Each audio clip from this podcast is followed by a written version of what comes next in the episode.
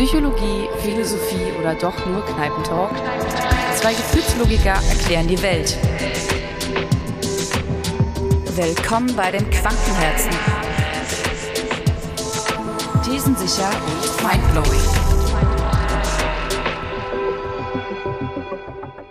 Hallihallo.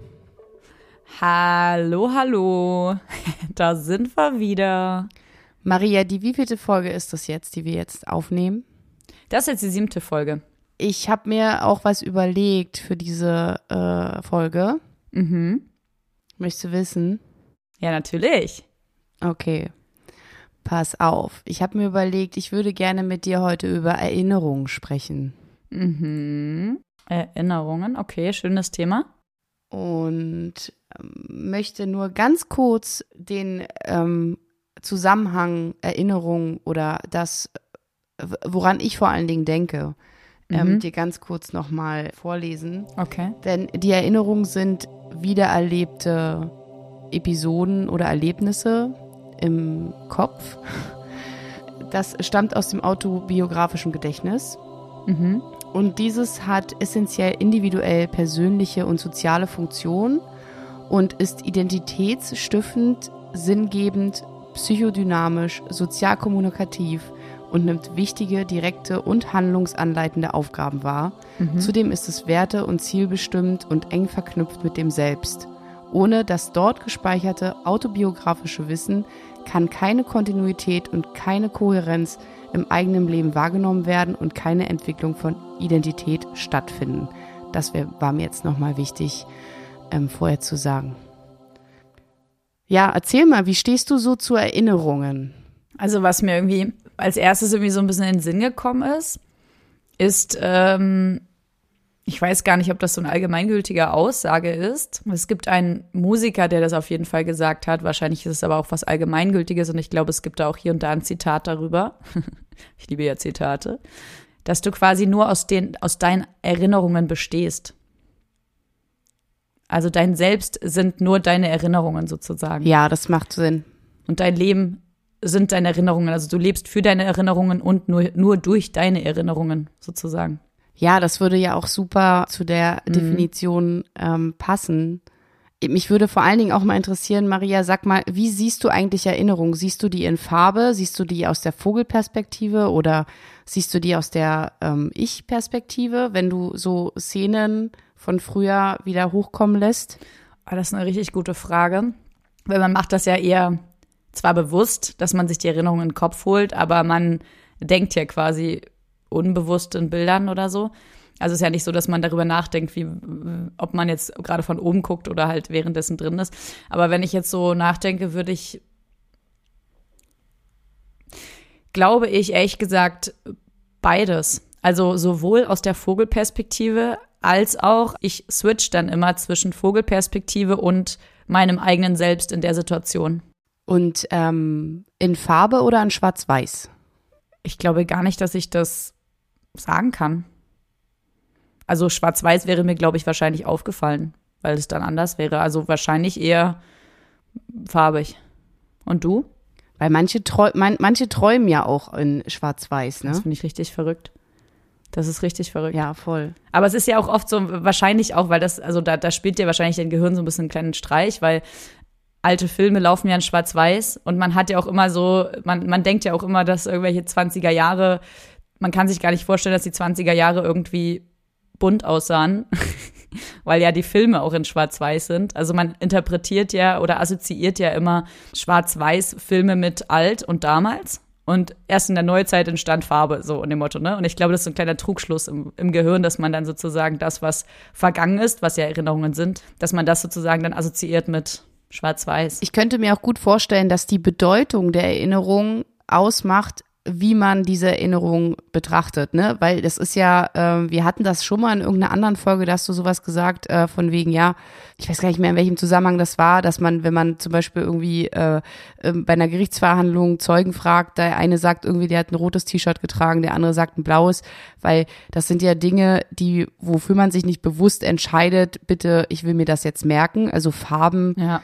Spielen ja teilweise keine Rolle, sondern es geht ja um die Emotionen, die man vielleicht in der Situation hatte. Ja. ja, also wenn ich so darüber nachdenke, glaube ich, ich schwanke da auch zwischen Vogelperspektive, Ich-Perspektive. Mhm. Und es gibt Erinnerungen, da kann ich, habe ich ein sehr klares Bild davon, wie etwas aussah, mhm. einschließlich der Farben.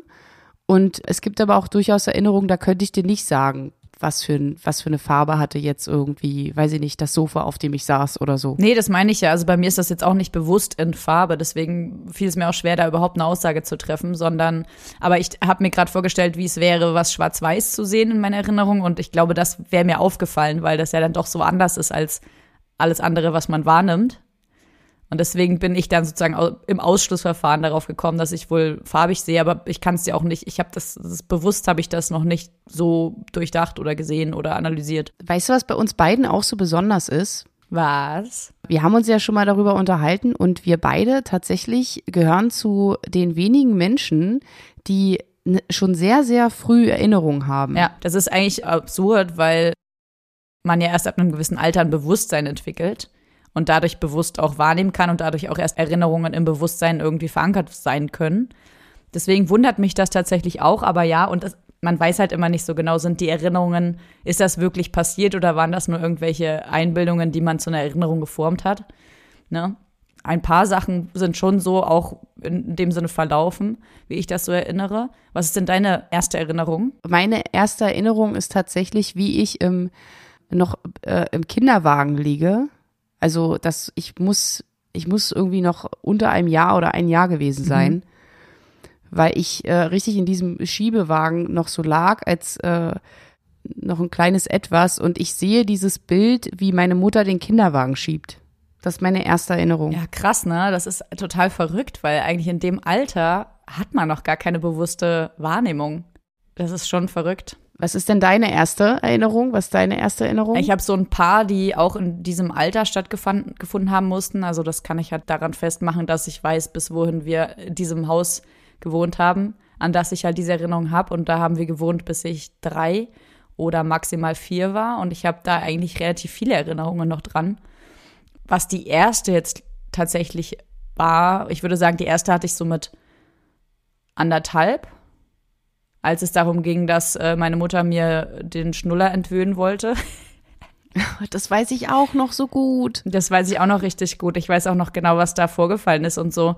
Und ähm, was ich dann sozusagen als Gegenleistung bekommen habe, im Sinne von, meine Mutter wollte natürlich hier, guck mal, wenn da hier, das Auto ist doch viel geiler als dein Schnuller, so. Also sie wollte mir das so anpreisen, ne? Und ich weiß es noch genau und ich weiß noch genau, was für ein Auto ich da, irgendwie so ein, keine Ahnung, Baggerauto oder so, was sie mir da anpreisen wollte. Und insgeheim dachte ich mir so, nee, das kommt leider nicht an den Schnuller ran. Also ich hätte den Schnuller schon noch lieber.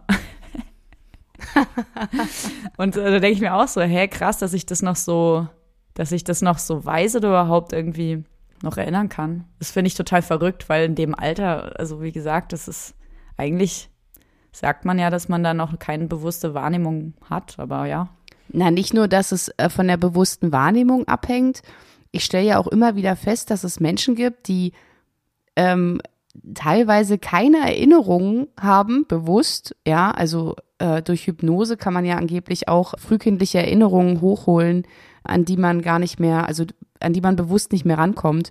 Und ich habe durchaus schon Freunde gehabt, die sagen, die können sich teilweise nicht mehr erinnern, was irgendwie in der Grundschule war. Mhm. Ja gut, ich muss sagen, also ähm, ich habe auch manchmal Probleme, mich an Sachen zu erinnern, die so in der Oberschule, wie heißt das, Oberschule, ne? Also die Zeit nach der Grundschule, da weiß ich auch nicht mehr alles, muss ich sagen. Also habe ich schon viele Lücken. Aber gut, ich, da könnte ich jetzt fragen, woran ja, es lag das vielleicht an was anderem. mal lieber. ähm, ja, äh, voll. Es ist äh, verrückt, ne, wie unterschiedlich das ist, so zu anderen Menschen auch, ja. Ich kann mich sogar an meinen ersten Traum erinnern. Hör mir auf, also du weißt ja nicht, ob es dein erster Traum war, aber du kannst dich auf jeden Fall an einen Traum erinnern in dieser jungen Zeit, ja. Aber lustig, ich auch. Was war dein erster Traum? Also ich war so ungefähr ähm, zwei oder drei Jahre alt. Mhm. Und meine Eltern haben immer so ein Schlaflicht für mich angelassen. Mhm.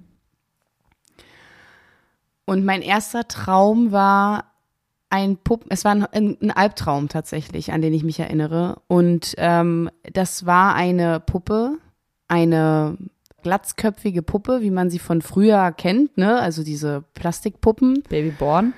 Und dieser, nee, keine Babyborn, noch, noch ein bisschen früher, noch so ein bisschen, äh, noch ein bisschen unechter sozusagen, noch ein bisschen gruseliger. Mhm.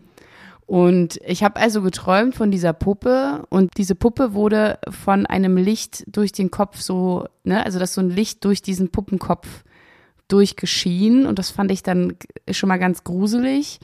Und dann habe ich in diesem Traum irgendwie wahrgenommen, dass diese Puppe eigentlich mein Vater ist und das war für mich, das war für mich zu viel. Da bin ich heulend, schreiend aufgewacht und bin dann in das Bett von meinen Eltern gekrabbelt. Das war mir wirklich zu viel. Jetzt werden alle Traumdeuter ganz äh, aufmerksam. Was mag das wohl zu bedeuten haben? Ja, okay, krass. Ja, ich kann mich tatsächlich auch nur an einen Albtraum erinnern. Ja, krass, hau raus. Da war ich auch so zwei, drei vielleicht oder so.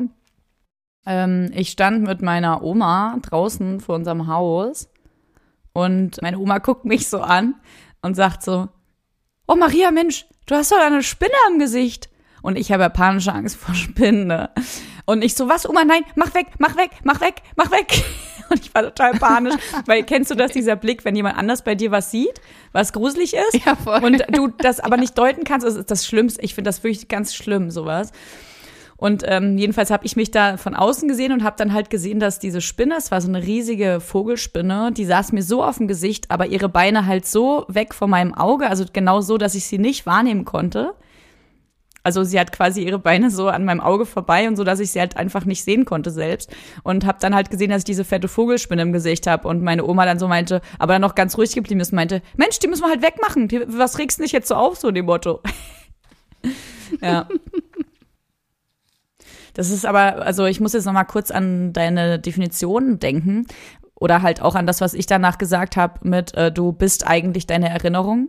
Nicht mehr und nicht weniger. Du bist einfach nur, du bestehst nur aus deinen Erinnerungen. Und ich fand das immer schon interessant, also so das so zu sehen, weil ich so dachte, hey, ist es nur das?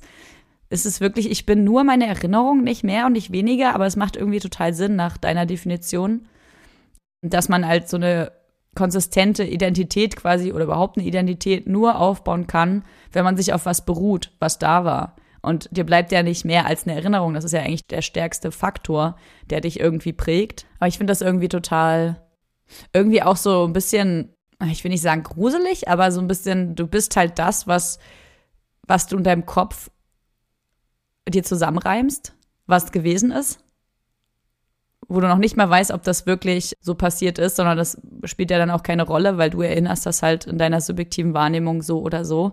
Und das bist du dann, das ist deine Identität.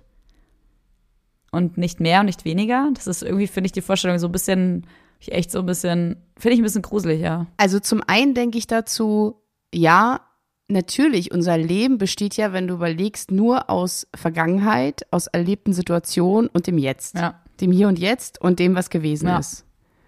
So, deswegen macht es ja aus meiner Sicht auch total Sinn, dass der Mensch natürlich irgendwie geformt wird oder aus, wie du es schon schön gesagt hast, aus seiner Erinnerung besteht.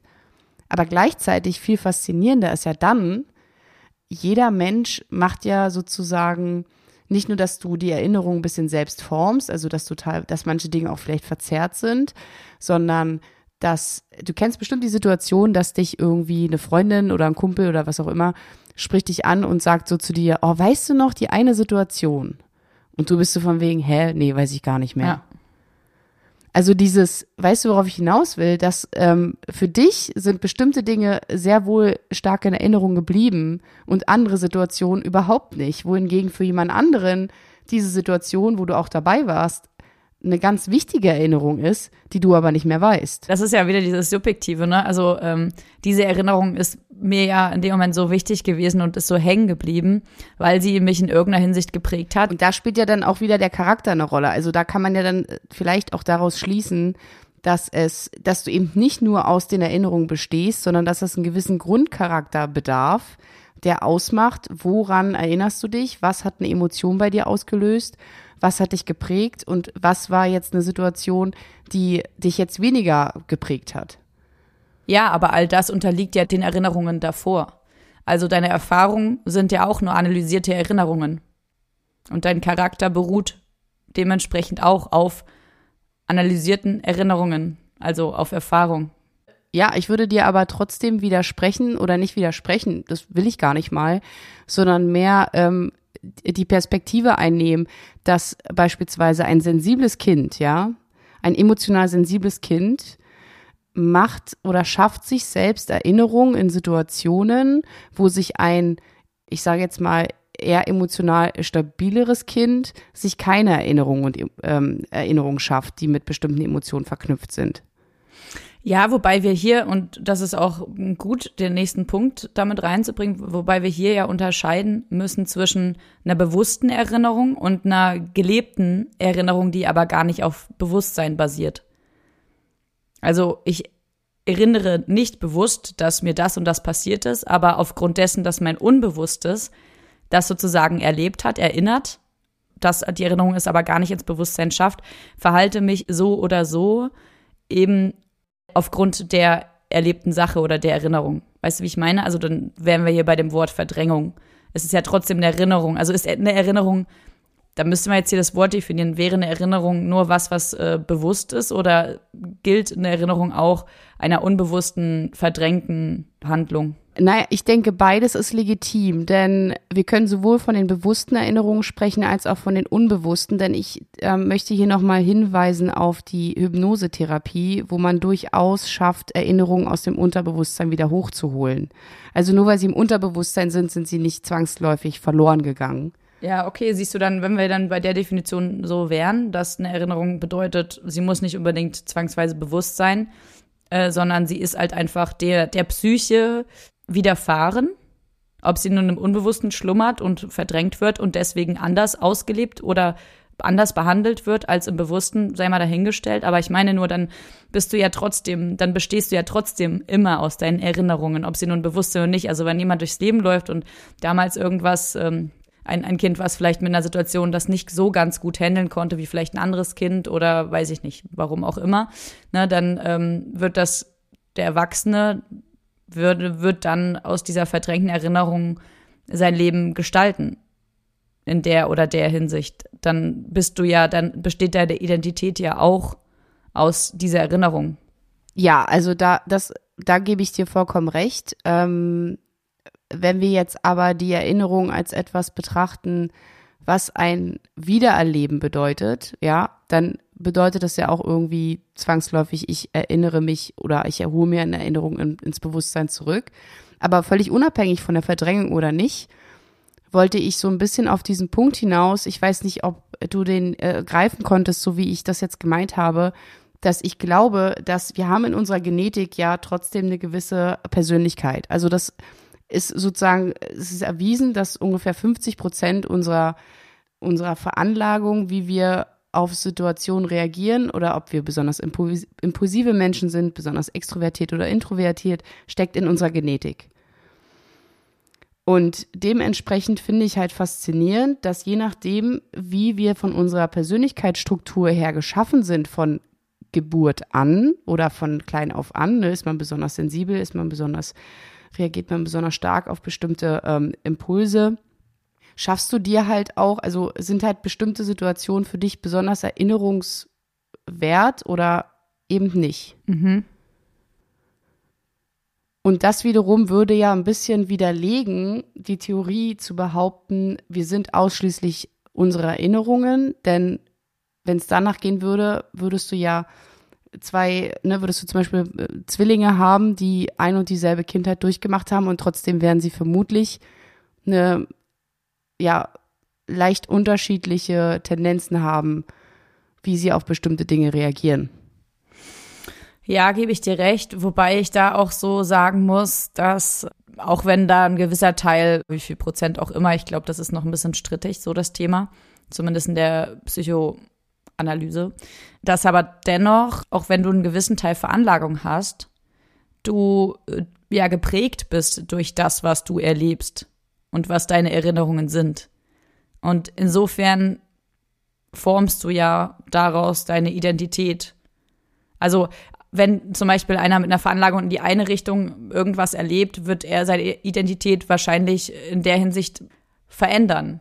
Ja, ich glaube auch immer noch, dass es, äh, dass, dass es das nicht, also dass es nicht ausgeschlossen ist, dass sozusagen, also die These zu sagen, wir, wir bestehen förmlich aus Erinnerungen oder unsere Erinnerungen machen das aus uns, was wir sind, da würde ich dir ähm, voll und ganz zustimmen. Also das würde ich auch absolut unterschreiben. Ich finde es halt einfach nur faszinierend, dass ein und derselbe Mensch ist jetzt ein bisschen bescheuert, weil es gibt nicht ein und denselben Menschen, aber ähm, dass wir Menschen trotzdem eine entsprechende Veranlagung dafür haben, auf was wir reagieren und was für uns wirklich prägnante Erinnerungen sind und was nicht.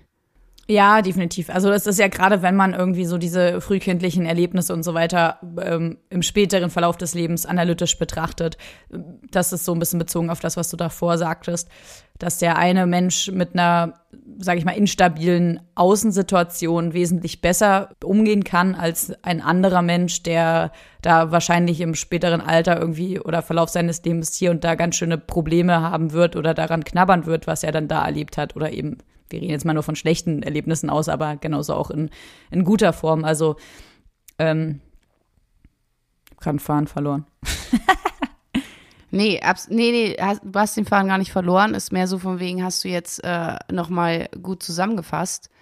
Ähm, ich finde das ähm, absolut spannend und frage mich immer wieder, also das gehört irgendwie auch so ein bisschen zu dieser Selbstreflexion. Was heißt so ein bisschen? Also wenn man ähm, sein Leben und sich selbst reflektiert, warum bin ich so, wie ich bin, warum reagiere ich eigentlich auf bestimmte Situationen so aggressiv, hm, vielleicht weil ich schlechte Erfahrungen gemacht habe, vielleicht weil mir Dinge begegnet sind, ähm, die mich jetzt irgendwie gelehrt haben, in Zukunft in solchen Situationen vorsichtiger zu sein.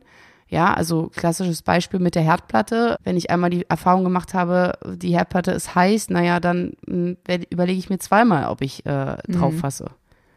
Ja, was ich auch sehr spannend finde, ist äh, so dieses, ich erinnere gar nicht bewusst, dass die Situationen so oder so gewesen sind, sondern ich erinnere das unbewusst und verhalte mich deswegen unbewusst, um diese Situation entweder zu vermeiden oder eben mehrmals hervorzuprovozieren, um sie dann irgendwie besser lösen zu können. Also jetzt sind wir so bei diesem ganzen Traumata, Verarbeitung und so weiter und bei diesem Thema selbsterfüllende Prophezeiung. Also, weißt du, wie ich meine? Also ich äh, erinnere zwar nicht bewusst, aber ich habe eine Situation so und so oft so erlebt und deswegen vermeide ich in der Zukunft die Situation, die mich genau daran erinnert, aber nur im Unbewussten, nicht im Bewussten, sondern nur im Unbewussten. Deswegen ist es so eine Art Vermeidung der Erinnerung oder eben ich, ich gegenteilig, ich provoziere sie immer erst hervor, um, um dann mir wieder zu beweisen, es geht entweder so aus oder halt besser. Also selbsterfüllende Prophezeiung. Weißt du, was ich meine? Das finde ich auch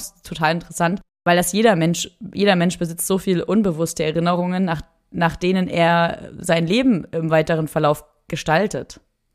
Ja, also ich, ähm, ja, ich kann dir da nur ähm, zustimmen und verweise da mal, da mal auf das Thema äh, Ängste. Absolut. Ich habe letztens in einem Buch gelesen, dass, und das fand ich dann ganz überraschend, dass es ja eigentlich, das Gefühl der Angst existiert ja eigentlich nur zum, zum Selbstschutz. Ne? Also es gibt die, die ähm, Angst als körperliche Reaktion.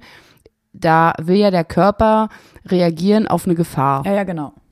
Das ist eigentlich der einzige Grund, warum Angst existiert. Ja, und deswegen ist auch Angst sehr wichtig, weil es sehr selbsterhaltend ist, ja. Genau, damit du in einer gefährlichen Situation einen klaren Kopf behältst oder ähm, deine Sinne sehr scharf sind und du die Möglichkeit hast, entweder auf Angriff zu gehen oder auf Flucht. Ja, genau. Aber wenn man das jetzt mal weiterspinnt, ist es doch beim Thema Angst extremst faszinierend, wie oft man als Mensch Ängste verspürt in Situationen, die nun wirklich nicht lebensbedrohlich sind. Ja sondern die darauf basieren, auf bestimmte äh, Erinnerungen und Erfahrungen, die man hat, die plötzlich Ängste in einen auslösen.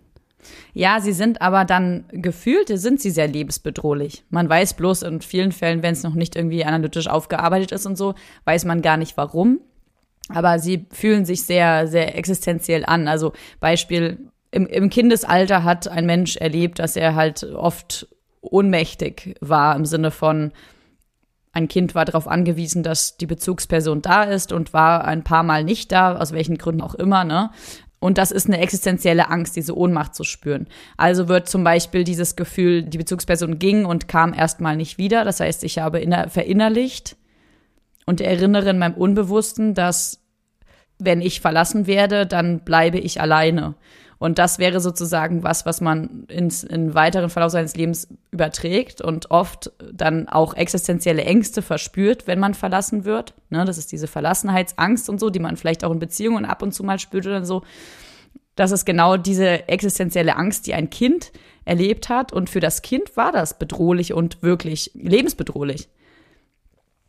Weil eben, wenn die Mutter im Kindesalter nicht zurückkommt oder die Bezugsperson, dann wird das Kind nicht überleben, weil das Kind ist ja abhängig von der Bezugsperson. Insofern, ja, ich gebe dir recht, offensichtlich ist da keine, keine Situation, die wirklich lebensbedrohlich ist im Sinne von, da ist ein Säbelzahntiger jetzt vor mir, aber es ist schon trotzdem genauso lebensbedrohlich gefühlt.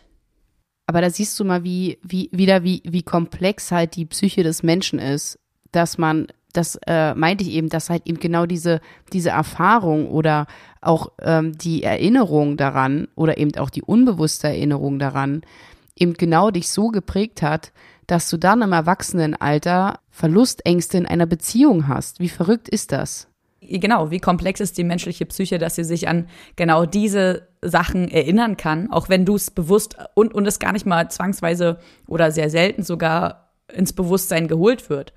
So, dass du halt mit dieser Angst umgehst, umgehen musst, obwohl du nicht mal so genau weißt, warum sich das jetzt so furchtbar für dich anfühlt.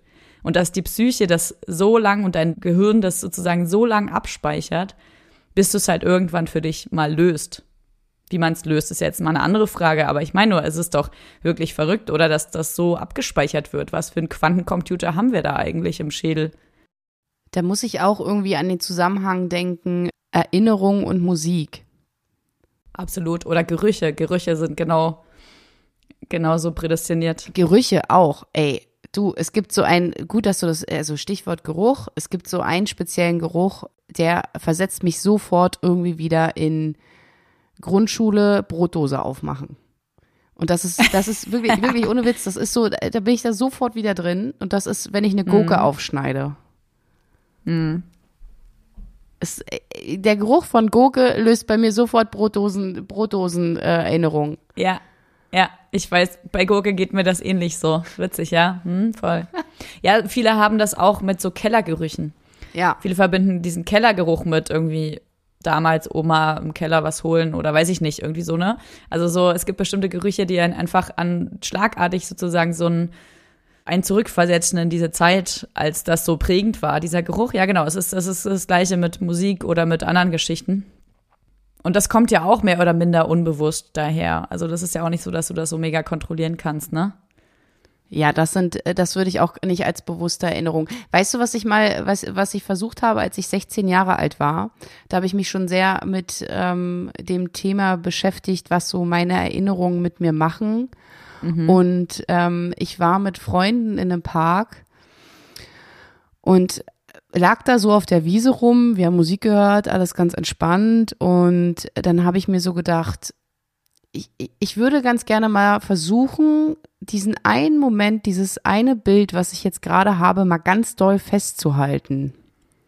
Ja. Und es hat funktioniert. Ich habe mir also. Das funktioniert auch. Das ist verrückt, ne? Ich habe bis heute, werde ich dieses Bild nicht vergessen, wie ich, wie meine Freundin vor mir liegt in ihrem rosanem gepunkteten Kleid und da so eine Ameise drauf rumkrabbelt.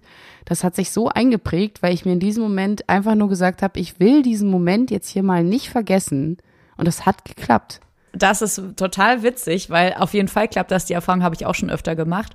Und ähm, jetzt mal ganz kurz an der Stelle. Das klappt sogar, wenn man ähm, betrunken ist. Weil es, es, es ging mir oft so an einem Abend, den ich so super schön fand, weil gerade gute Musik, weiß ich nicht, gute Stimmung, gute Leute, weiß ich nicht, ne? Pegel hat gestimmt, ja. wie auch immer. Also ganz oft erlebt man ja diese Art, diese Situation so, dass man, dass es einfach so, dass man den Moment gar nicht richtig greift, sondern dass er einfach so verfliegt, der Abend. Und dann vergehen mal so acht, neun Stunden und danach denkt man so, an was erinnert man sich denn jetzt noch? Naja, vielleicht noch an da, als ich mal kurz an der Bar stand, mit dem geredet habe oder, ne, aber so richtig greifen kannst du es ja nicht.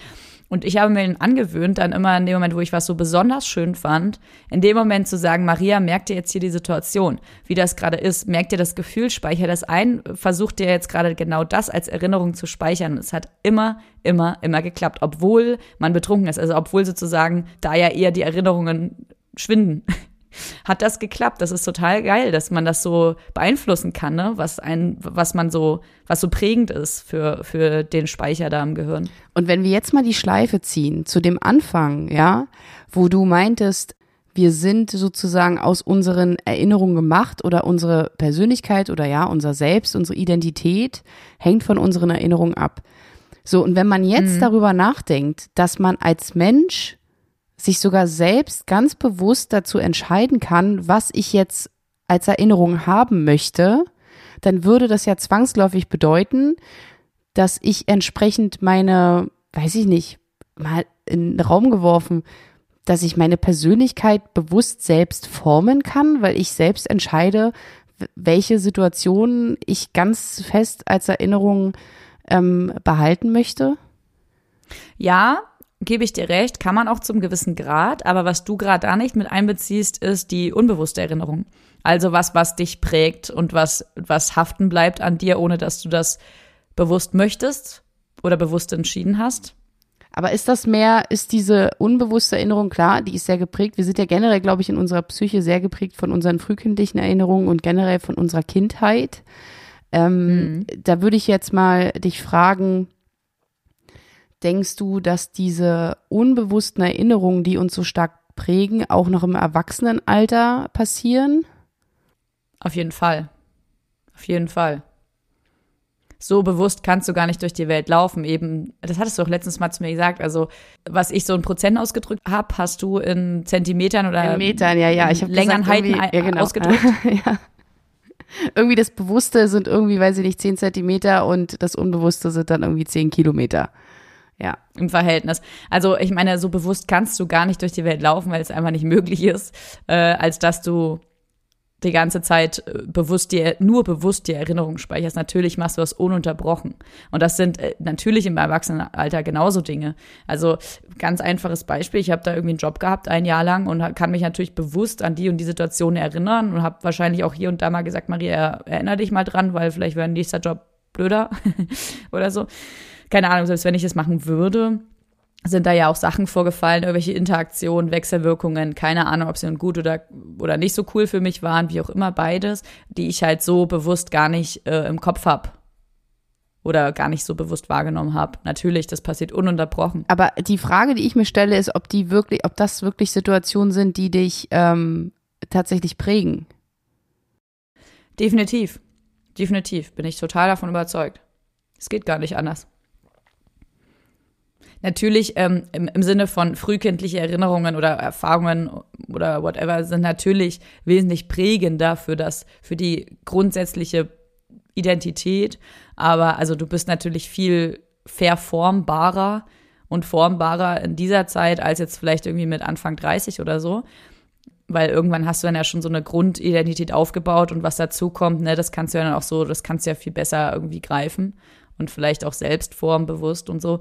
Also natürlich gibt es da Abstufungen in der Intensität, aber definitiv passieren dir unbewusst immer noch Sachen, die dich prägen und mit denen du dann, mit denen du dann für dich umgehst, ohne das vielleicht bewusst zu merken, ja. Das finde ich jetzt irgendwie ernüchternd. Weil du wolltest halt Superheld sein und wolltest dir dein Leben so formen, wie du gern sein möchtest? Mm, nee, also ich glaube schon, dass halt im Erwachsenenalter unbewusst viele Dinge passieren. Aber ich habe so ein bisschen eigentlich die Hoffnung für mich selbst gehabt, dass ich, also dass da unbewusst keine Dinge passieren, die mich noch im späteren in meinem Verhalten beeinflussen oder beeinträchtigen, dessen ich mir nicht bewusst bin. Weil ich habe das Gefühl, als Erwachsene eher immer noch damit zu tun zu haben, ähm, was mir als Kind oder als Jugendliche vielleicht noch unbewusst passiert ist und das nach und nach zu erforschen und dementsprechend mein Verhalten vielleicht auch zu reflektieren oder auch neu anzupassen, neu zu koordinieren. Und wenn ich mir jetzt vorstelle, dass dauerhaft mir unbewusste Erinnerungen passieren, die mich wieder aufs Neue beeinflussen und wieder aufs Neue lenken, dann finde ich das schon ernüchternd. Ich glaube, das ist so ein bisschen, das ist zu schwarz-weiß gedacht. Also zum einen hast du ja lebst du eben in die, deiner frühkindlichen Phase aus deinen Erinnerungen, die dich prägen und so lebst du ja ein gewisses Leben. Das heißt, wie ich es vorhin meinte, du provozierst bestimmte Situationen immer und, und immer wieder oder umgehst sie, wie auch immer. Also das heißt, die Basis der Prägung ist ja schon vorgegeben, nach welchem du dein Leben gestaltest. Das heißt, du wirst sozusagen, du bist ja schon auf eine gewisse Bahn gelenkt, Hört sich jetzt ein bisschen sehr platt und theoretisch an, aber so, du bist ja schon auf eine gewisse Bahn gelenkt. Das heißt, du wirst jetzt nicht mehr komplett in eine andere Richtung schießen oder so. Kann schon auch passieren, aber dann vielleicht aus Provokation, um dich abzugrenzen. Also weißt du, wie ich meine? Dein Weg ist ja schon geebnet auf einer gewissen Form in deinem Alter jetzt. Das heißt, du wirst zwangsweise gar nicht mehr so viel neue, prägende, also komplett deiner, deiner Persönlichkeit prägende Situationen erleben, weil du ja schon in eine bestimmte Richtung gelaufen bist, weißt du, wie ich meine? Und zum anderen ist es ja so, dass du, glaube ich, halt, also umso älter du wirst, umso weniger formt das dann auch deine komplette Persönlichkeit, sondern das sind dann halt Sachen, die dich vielleicht, die dann vielleicht so eine kleine Neurose auslösen oder so. Also stellen wir uns mal vor, du hast jetzt äh, in der Psychiatrie gearbeitet mit äh, Alkoholikern oder so da bist du jetzt 25, ja, einfach mal ganz kurz ein Beispiel, ne? Bist jetzt 25, als du da angefangen hast irgendwie und dann hast du da zehn Jahre gearbeitet und hast da nur mit Alkoholikern gearbeitet und bist deswegen unbewusst, hast du andere Gefühle, wenn du jetzt, keine Ahnung, mit Menschen trinkst oder so. Du kannst es vielleicht dann als reflektierter Mensch bewusst auf dieses Erlebnis, diese zehn Jahre Arbeit da münzen aber so, das prägt dich natürlich auch unbewusst. Also ob du nur eine Abneigung dann gegen Alkohol hast oder eine, eine Zuneigung, whatever, aber irgendwie prägt dich das ja dann schon auch unbewusst ohne dass du es jetzt bewusst merkst. Weißt ja, also ja, ja, also da kann ich auch mitgehen. Da würde ich auch ähm, sagen, ja, natürlich auch im Erwachsenenalter erlebt man, hat man oder macht man unbewusst Erinnerungen, die einen auf gewisse Art und Weise beeinflussen. Aber ähm, ich finde es ganz schön, wie du es eben nochmal gesagt hast. Ich glaube, ich würde schon einen Unterschied machen zwischen, das ist jetzt noch prägend und ähm, also wenn wir von unbewussten, wenn wir von mhm. unbewussten Erfahrungen sprechen, ja, ähm, das ist noch prägend und ähm, das ist einfach nur, ja, das macht was mit mir. Aber ganz grundsätzlich glaube ich, unbewusst stark prägende Erlebnisse zu haben im Erwachsenenalter, kann ich mir irgendwie nicht so richtig vorstellen. Weil wir ja viel, viel, viel wacher und viel bewusster durch die Welt gehen und wenn wir als erwachsener Mensch ein für uns traumatisches Erlebnis haben oder auch mit Menschen zusammenarbeiten oder mit denen zusammenleben, was auch immer, die irgendwas mit uns machen, dann können wir hinterher auf einer viel bewussteren Ebene erkennen, ähm, das hat jetzt das mit mir gemacht und das hat mich jetzt auch geprägt das hat mich jetzt auch vielleicht verändert, aber halt viel bewusster, als wenn ich halt ähm, als Kind Erfahrungen gemacht habe, die ich nicht einordnen konnte. Total, also ich gebe dir total recht mit dem, dass es halt, dass man da wesentlich analytisch und reflektiert herangeht. Das kommt aber dann auch nochmal auf dein Gemüt drauf an. Also wie analytisch und reflektiert gehst du durch die Welt? Du bist jetzt ein sehr reflektierender Mensch, aber es gibt wahrscheinlich auch Menschen, die das nicht so machen, die nicht jede Situation auseinandernehmen und analysieren und ordnen für sich in ihrer Psyche. Äh, und zum Zweiten ähm, kommt es, glaube ich, auf die Schwere der Erinnerung oder des Erlebnisses drauf an. Also ich darf mal ganz kurz an eine Situation erinnern, ohne jetzt hier Details nennen zu wollen, die, die jetzt mir widerfahren ist in, vor einer gewissen Zeit.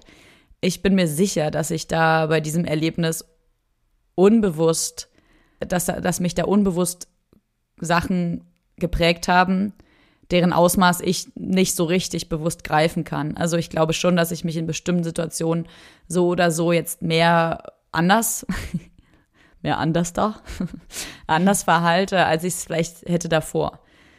Weißt du, ich meine, also es kommt, glaube ich, auf die Intensität der Erinnerung drauf an, wie prägend das doch auch im Alter noch sein kann für den, den restlichen Verlauf des Lebens.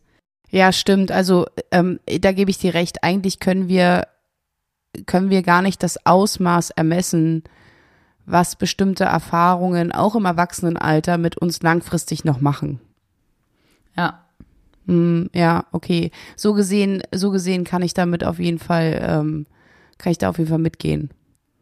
Ja. Ja, also ich meine genau, also da müsstest du ja dein Leben lang in einer Reflexion, in einer wirklich akribischen Reflexion leben, damit du einigermaßen nur im Ansatz verstehst, warum bestimmte Sachen, was bestimmte Sachen machen und warum genau das daraus resultiert. Ich meine, so viel Zeit hat ja kein Mensch. Es, sei denn, du bist irgendwie, weiß ich nicht, Mönch. Buddhistisch. Habe ich auch gerade gedacht, so. Mönch. Ja, ja. Buddhist. Ja, also ich meine, vielleicht hat man dann auch so ein bisschen mehr Zeit dafür, aber so generell hat ja kein, also geschweige denn, ob man darauf Bock hätte. Ne? Also da, das, was ist dann das Leben noch wert, wenn man die ganze Zeit nur reflektiert und dann, okay, am Ende weiß man dann, warum man bestimmte Sachen gemacht hat, aber lebt man dann noch? Also es geht ja auch ein bisschen darum, in seinen Erinnerungen, ob nun bewusst oder unbewusst, sich auch so ein bisschen treiben zu lassen. Und also ich meine, das ist ja auch schön, weil dich formt ja auch deine Erinnerung und deswegen bist du ja hier vielleicht ein bisschen ängstlicher und da ein bisschen liebevoller und da ein bisschen freudiger und da das. Und das ist ja auch genau das, was alle an dir schätzen, so. Also das ist ja auch schön. Und wenn du jetzt alles auseinandernehmen würdest, um dann bloß zu verhindern, dass dich die Angst in die Richtung treibt oder dass da, also ich meine, weißt du, ist doch, ist doch okay. Also das ist doch, das prägt dich doch und das macht dich aus und das ist auch schön, dass du genau Senra deswegen bist, so.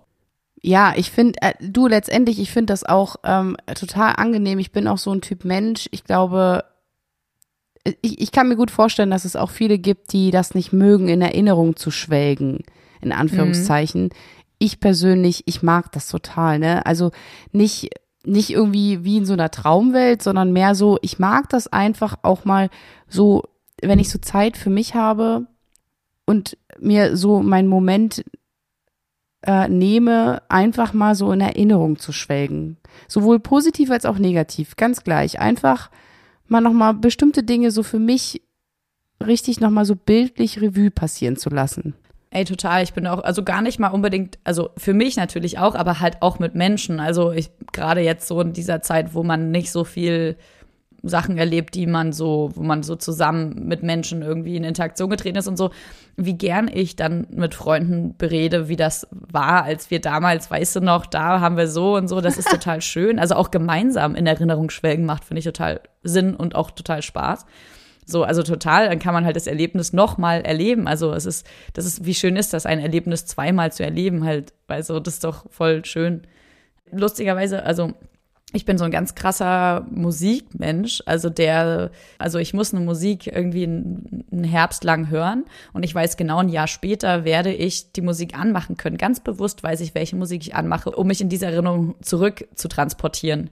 Musik transportiert Erinnerungen im Gefühl so, so stark bei mir. Und damit kann ich mich immer selber, mich und meine Psyche austricksen, indem ich sage, ich mache jetzt genau die Musik an, weil ich genau weiß, diese Erinnerung, dieses Gefühl, was ich in dieser Erinnerung, in diesem Zeitraum hatte, dass ich das dann wieder hervorholen kann. Ganz bewusst, ganz manipulativ mir selbst gegenüber. Das, also da bin ich total Fan von. Also Maria, nicht nur bei dir, das ist sogar ähm, tatsächlich ähm, habe ich dir bestimmt auch schon davon erzählt, dass ich meine Arbeit darüber geschrieben habe.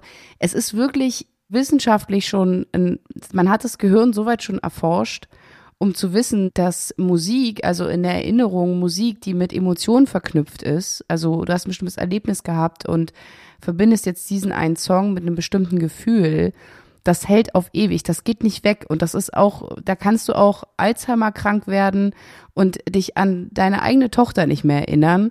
Wenn du diesen Song hörst, äh, löst das diese Emotion wieder bei dir aus, weil da andere Hirnareale bewegt werden oder angeregt werden. Und das finde ich super faszinierend. Darüber habe ich meine Bachelor- und Masterarbeit geschrieben. Da kann ich Siehst nur das du? Buch empfehlen, Der einarmige Pianist ein super geiles Buch, da geht's auch so sehr darum. Also es ist äh, völlig, völlig absurd und krass. Und aber ja, es ist genau so, total. Und ich finde es auch total schön, dass wir irgendwie dazu in der Lage sind zu sagen, ich möchte mich selbst jetzt in eine bestimmte Stimmung versetzen. Also weiß ich ganz genau, welchen Song ich für mich persönlich anmachen muss oder welche, welches Genre ich jetzt hören muss, um mich in diesem Gefühl zu schwelgen irgendwie. Ja, total ja, Erinnerung ist schon, ist schon eine krasse Sache. Ja, das ist die Sache, wenn nicht sogar die Sache. äh, ich habe, äh, wir sind jetzt hier so ein bisschen äh, am Ende mit unserer Zeit. Ich würde jetzt gern mal so ein bisschen darauf äh, dahingehend anstoßen, dass wir ja jetzt nun schon die siebte Folge haben. Mm, ja, das ist spannend. Genau, und wir jetzt auch überlegen, eine neue Staffel zu machen. Also wir wollen gerne ein paar Episoden pro Staffel. Das heißt, sieben hört sich ja ganz vernünftig an, vielleicht noch acht, aber es wird jetzt demnächst eine neue Staffel rauskommen. ähm, wo sich das, äh, das Konzept unseres Podcasts nicht grundlegend verändert, aber es was hinzukommt. Mehr wollen wir noch gar nicht so verraten, aber es wird auf jeden Fall ein bisschen mehr Frische reingebracht. Für alle, die ein bisschen mehr Frische brauchen. Ja, also ich denke auch, ähm, ihr könnt euch auf was freuen, denn ähm, wir haben da lange drüber nachgedacht und festgestellt, ja, also mehrere Staffeln macht Sinn und immer mal wieder, immer wieder was Neues. Da haben wir Bock drauf und ich glaube, es könnte euch auch gefallen. Freuen wir uns schon drauf. Ja, total. Es wird auch für uns cool und spannend und ähm, sagt doch euren netten Freunden Bescheid, dass äh, das, glaube ich, das, was wir hier machen, ein bisschen bereichernd sein kann für jeden, der so ein bisschen mit sich hadert und vielleicht auch so ein bisschen ja, auch mal spüren möchte, dass es vielleicht, dass andere Leute sich auch eine Platte machen über sich selbst. Und Maria, wir wollen natürlich auch nochmal sagen, lasst uns doch ruhig Kommentare oder Ideen zu unserem Podcast zukommen. Mhm.